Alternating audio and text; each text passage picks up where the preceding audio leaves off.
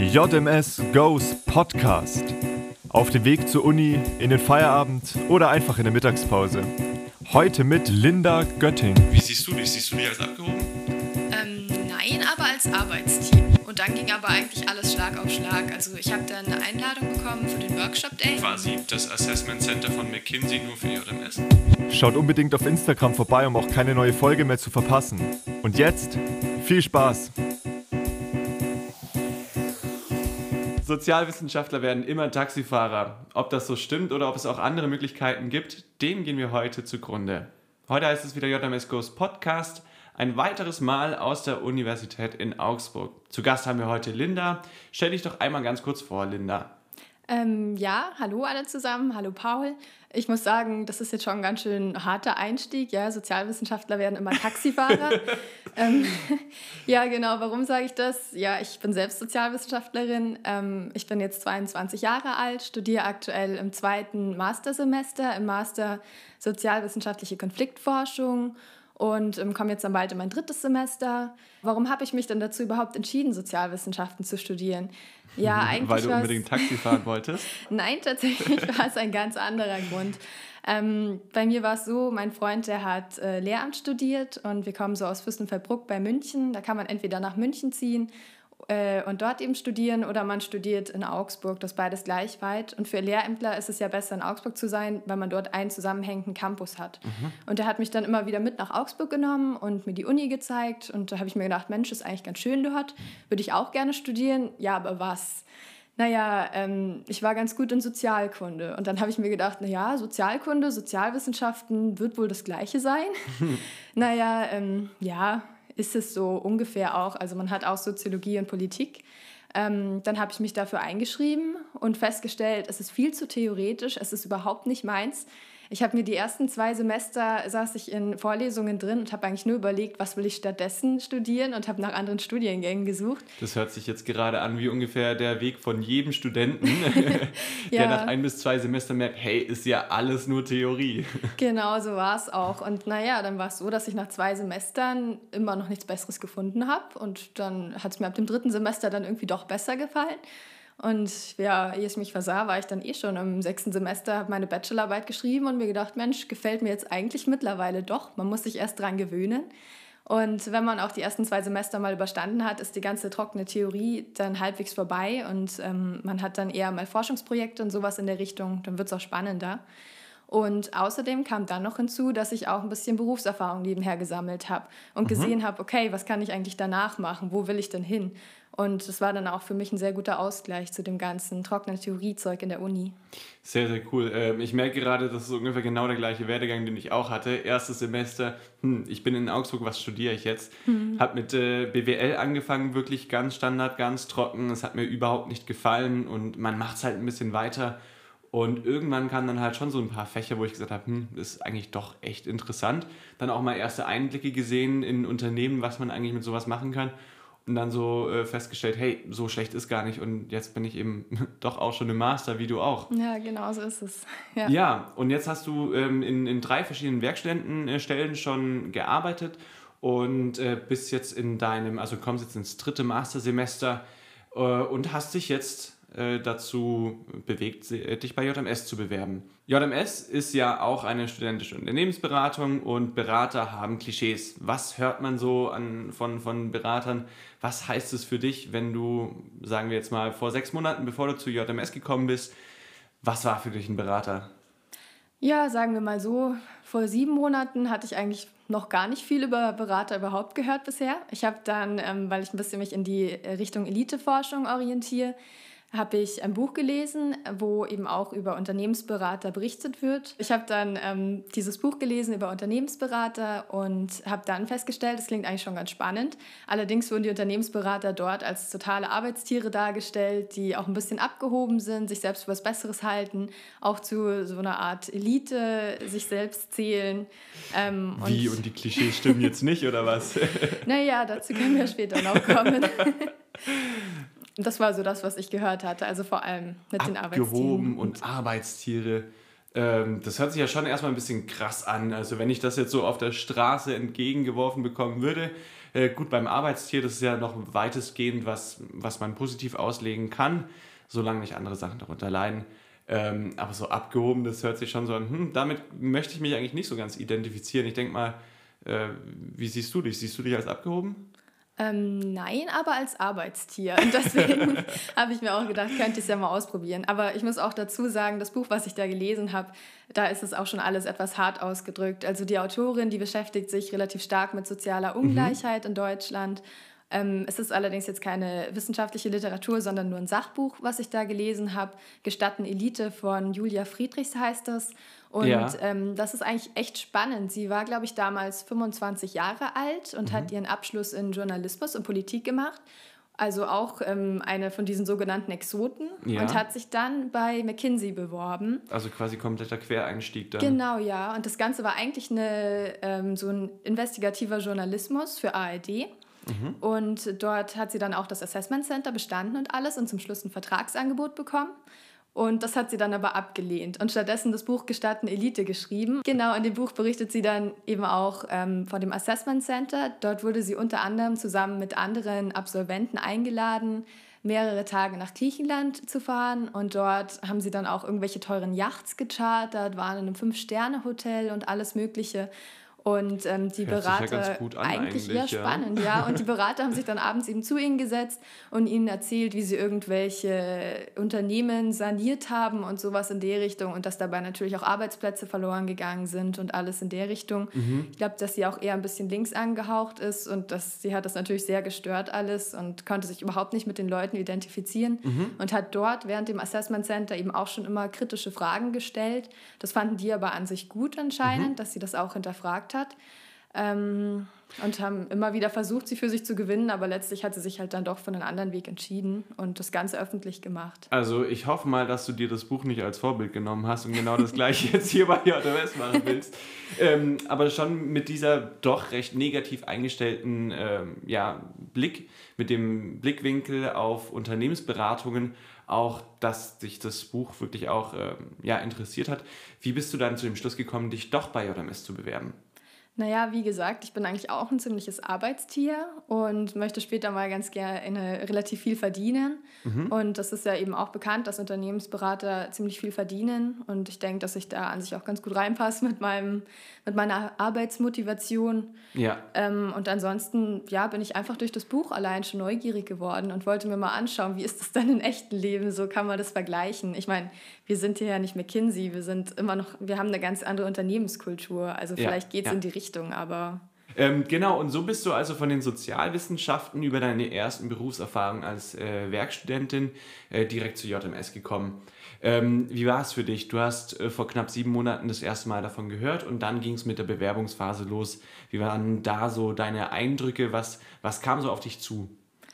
Ähm, ja, ich hatte davor schon ein paar Mal von JMS gehört. Ich kannte zum Beispiel den Jojo, der war ja unser letzter HR-Vorstand. Mhm. Mit dem war ich zusammen im Bachelor in der gleichen Kohorte und habe das von ihm mitbekommen, dass er hier ist.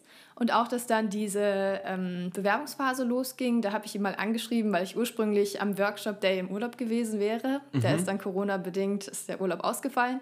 Deswegen ging es dann auch. Aber er hat gesagt, der Workshop Day wird sowieso online stattfinden. Deswegen kann ich da problemlos dran teilnehmen. Da hätte man ja dann auch mal schön aus dem Urlaub reinschalten können. Genau, ja, ja. Wenn ich das gewusst hätte, also das war ja dann, der Workshop-Tag ging ja lange, da waren wir acht Stunden oder so da reingesessen. Ja, ja. Das hätte ich nicht gerne im Urlaub gemacht. Aber genau, ich hatte mich dann beworben, habe dann etwas länger gewartet als gedacht, weil sich die Bewerbungsphase noch um eine Woche verschoben hatte. Mhm. Und dann ging aber eigentlich alles Schlag auf Schlag. Also ich habe dann eine Einladung bekommen für den Workshop Day. Mhm. Und, ähm, Quasi das Assessment Center von McKinsey nur für JMS? Genau, dann ging das ja da den ganzen Tag, acht Stunden oder so.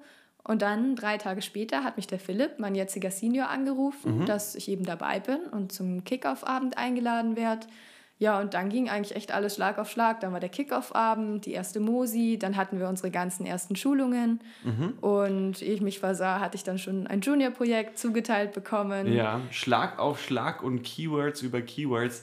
Äh, fangen wir doch einfach mal an beim Senior. Was ist der Senior? Was, was äh, macht er und äh, wie bringt er dich in deiner Anwärterphase, in deiner Junior-Phase weiter?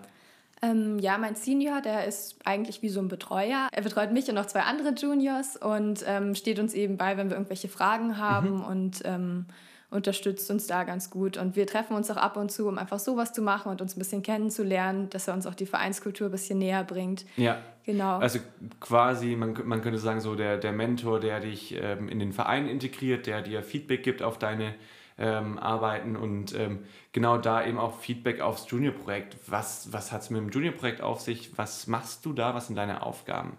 Ähm, ja, also es ist ja so, wenn man aufgenommen werden will in der Junior-Phase, da bekommen alle Juniors ein Junior-Projekt zugeteilt. Wir sind jetzt aktuell, glaube ich, zu neun, neun Juniors. Wir machen ein Junior-Projekt, das heißt Content Creating. Dort ähm, machen sie Marketing für den Frühjahrskongress in 2021. Genau, genau. Marketing ist äh, nämlich mehr als nur Werbung.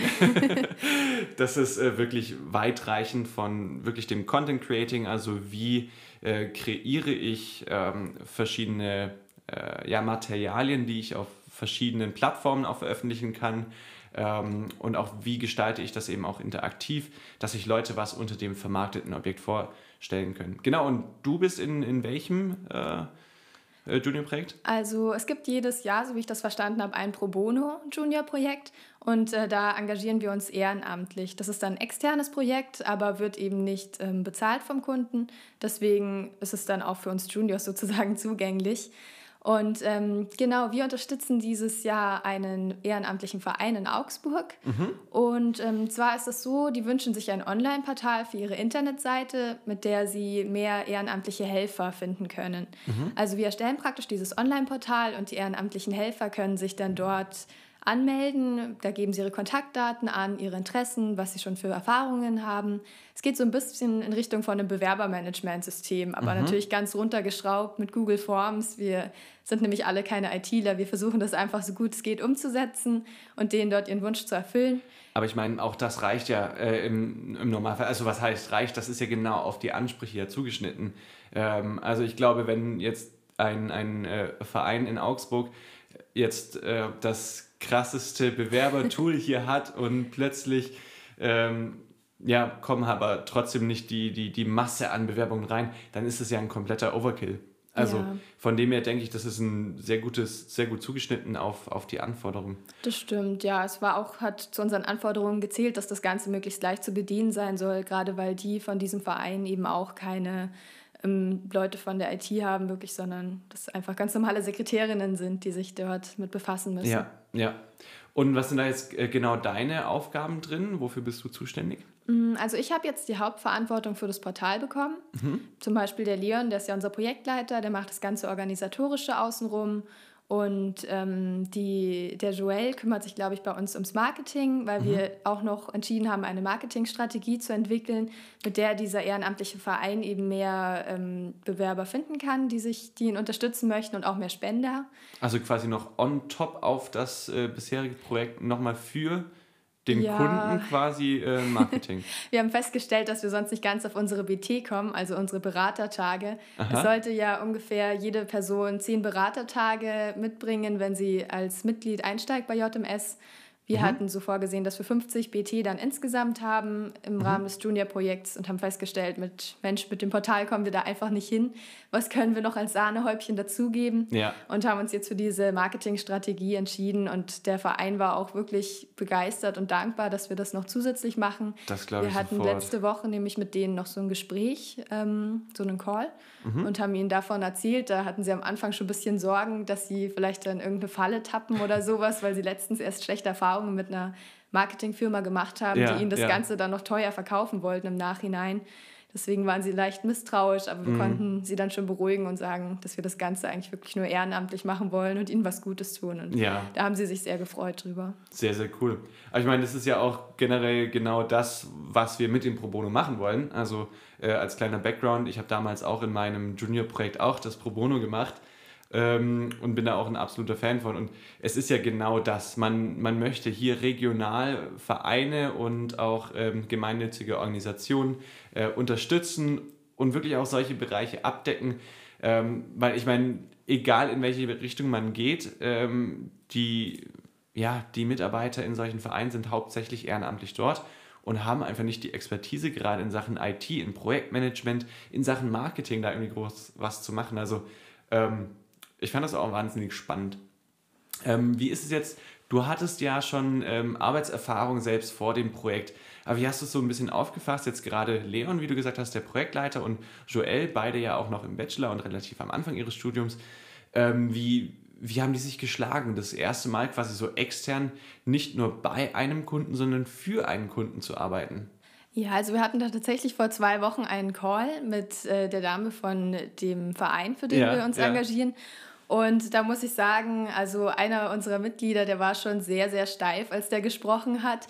Die, da die Dame von dem Verein, von dem Ehrenamtlichen, hat auch teilweise Kraftausdrücke verwendet, ja. aber er, er war die ganze Zeit total angespannt und. Er hatte einfach einen richtigen Stock im Arsch, oder?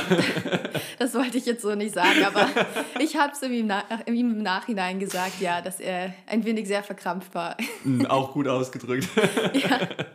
Ja, und ich meine, da, wie soll man auch anders reagieren? Also, wenn ich mir jetzt äh, zurück vorstelle, hier vor sieben Jahren der 18-jährige Paul das erste mhm. Mal beim Kunden und äh, muss da jetzt noch irgendwie was vorstellen oder abklären, boah, ich hätte mir, also, ich hätte mir schon in die Hosen gemacht. Und ich meine, genau für sowas ist es ja auch da. Also, ähm, es ist hier ein, quasi, du bist in einem Environment, wo du halt wirklich auch Sachen lernen kannst, wo du dich mal ausprobieren kannst, auch mal gerade in einem Pro Bono zwar wirklich schon professionelle Arbeit leistest, aber die halt auch mal wirklich so schauen kannst, wie, wie bin ich eigentlich beim Kunden, was, was muss ich machen und kann ich auch mal ein bisschen lockerer sein und muss eben nicht immer der, der Spießer, sein, um, um zu zeigen, dass jedes Klischee zutrifft.